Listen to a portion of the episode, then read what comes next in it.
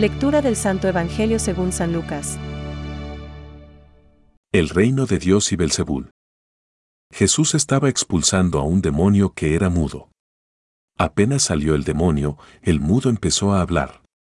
La muchedumbre quedó admirada, pero algunos de ellos decían: Este expulsa a los demonios por el poder de Belzebul, el príncipe de los demonios. Otros, para ponerlo a prueba, exigían de él un signo que viniera del cielo. Jesús, que conocía sus pensamientos, les dijo, Un reino donde hay luchas internas va a la ruina y sus casas caen una sobre otra. Si Satanás lucha contra sí mismo, ¿cómo podrá subsistir su reino? Porque como ustedes dicen yo expulso a los demonios con el poder de Belzebul. Si yo expulso a los demonios con el poder de Belzebul, ¿con qué poder los expulsan los discípulos de ustedes? Por eso, ustedes los tendrán a ellos como jueces. Pero si yo expulso a los demonios con la fuerza del dedo de Dios, quiere decir que el reino de Dios ha llegado a ustedes, cuando un hombre fuerte y bien armado hace guardia en su palacio, todas sus posesiones están seguras, pero si viene otro más fuerte que él y lo domina, le quita el arma en la que confiaba y reparte sus bienes. El que no está conmigo, está contra mí. Y el que no recoge conmigo, desparrama. Es palabra de Dios.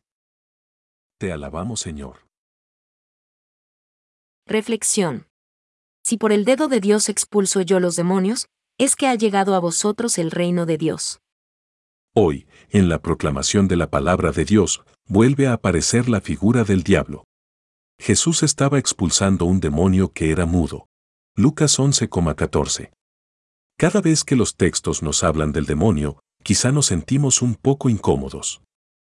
En cualquier caso, es cierto que el mal existe y que tiene raíces tan profundas que nosotros no podemos conseguir eliminarlas del todo. También es verdad que el mal tiene una dimensión muy amplia. Va trabajando y no podemos de ninguna manera dominarlo. Pero Jesús ha venido a combatir estas fuerzas del mal, al demonio. Él es el único que lo puede echar. Se ha calumniado y acusado a Jesús. El demonio es capaz de conseguirlo todo. Mientras que la gente se maravilla de lo que ha obrado Jesucristo, algunos de ellos dijeron: Por Belzebul, príncipe de los demonios, expulsa a los demonios. Lucas 11,15. La respuesta de Jesús muestra la absurdidad del argumento de quienes le contradicen. De paso, esta respuesta es para nosotros una llamada a la unidad, a la fuerza que supone la unión. La desunión, en cambio, es un fermento maléfico y destructor. Precisamente, uno de los signos del mal es la división y el no entenderse entre unos y otros. Desgraciadamente, el mundo actual está marcado por este tipo de espíritu del mal que impide la comprensión y el reconocimiento de los unos hacia los otros. Es bueno que meditemos cuál es nuestra colaboración en este expulsar demonios o echar el mal. Preguntémonos, Pongo lo necesario para que el Señor expulse el mal de mi interior, colaboro suficientemente en este expulsar. Porque del corazón del hombre salen las intenciones malas. Mateo 15,19. Es muy importante la respuesta de cada uno, es decir, la colaboración necesaria a nivel personal. Que María interceda ante Jesús, su Hijo amado, para que expulse de nuestro corazón y del mundo cualquier tipo de mal. Guerras, terrorismo, malos tratos, cualquier tipo de violencia.